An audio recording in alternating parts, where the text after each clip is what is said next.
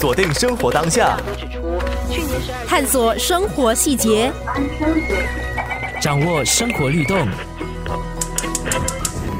生活加热点。The red dot. 去年的一份全球行善指数调查报告显示，新加坡在百多个国家当中，行善指数排名第七。有这样子的成绩，的确值得骄傲。可是，我们到底有多认识这个排名背后所代表的一切？这一期的生活加热点，带你认识新加坡的行善文化。生活加热点。其实，政府早在二零一六年便打算把行善文化融入新加坡人的 DNA 的一部分，而且更在二零一八年推出了 SG Cares 关爱新加坡行动，以进一步的加大推广行善的努力。这一集找来了两位政府机构的代表，首先是文化社区与青年部属下的关爱新加坡行动 SG Cares 办事处代表庄子嘉先生分享了至今的成果。以数据来看的话，我们新加坡的义工服务率在过去十多年已经增长了四倍，从差不多两千年的九八仙上升到二零一六年的三十五八仙，所以本地各行各业的义工已经超过一百多万人。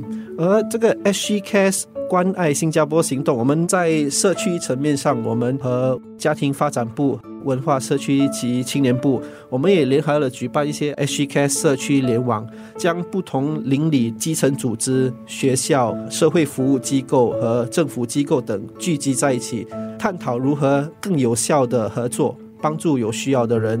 而在个人层面上，我们也推出了这个 HKS 的手机应用程序，让公众可以更容易根据他们的兴趣。技能还有所关心的课题，找到适合的义工活动。然而，国家福利理事会义工资源优化处长林贤文先生持有稍微不一样的分析。虽然说义工的数字在逐年的增长，这其实是很应该庆祝的一件事情。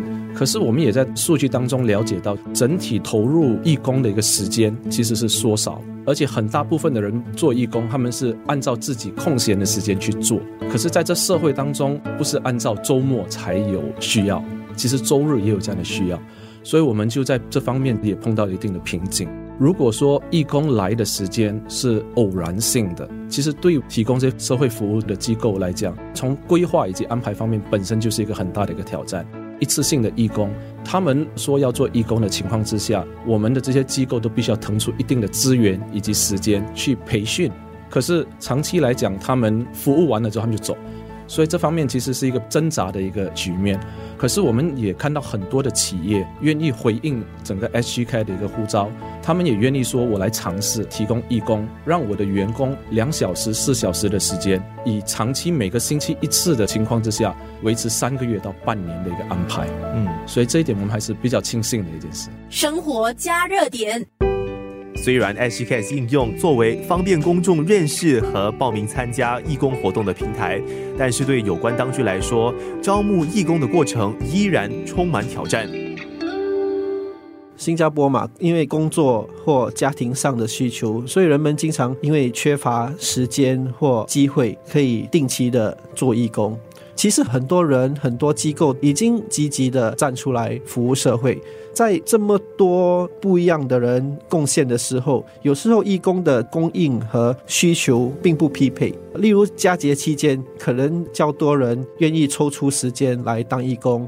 可是义工的需求其实是全年性质的，不只是等到佳节期间才需要。当然，在佳节期间，更多人愿意出来散发一点温情是好的事。不过，另一方面，是否也可以考虑不需要等到圣诞节啊，或者农历新年啊才出来做义工？其实是随时随地、几时都可以做的。另一方面，林贤文处长认为，最大的挑战是让义工了解社会的需求。每个人其实都希望说做善事，可是他们做善事的一个定义都非常不一样。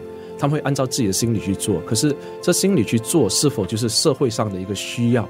这部分是我们需要很努力的去跟他们解释，促使他们也能了解到其他的一个需求，然后希望说他们也可以把自己的资源跟精力转移到这有需要的一个空间。这部分其实需要很多的去沟通推广，也需要很多的去说服他们。